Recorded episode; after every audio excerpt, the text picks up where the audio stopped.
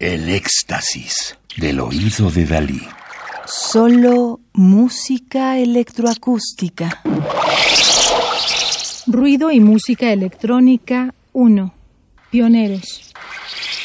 Henri Pousser, nacido en 1929, fallecido en 2009 en Bélgica, quien fuera compositor, teórico musical y pedagogo, fue inicialmente influenciado por la técnica serial de Anton Webern, pero pronto se dirigió a la música electrónica y desde 1954 trabajó con Stockhausen en los estudios de Colonia de la Radio Alemana del Occidente.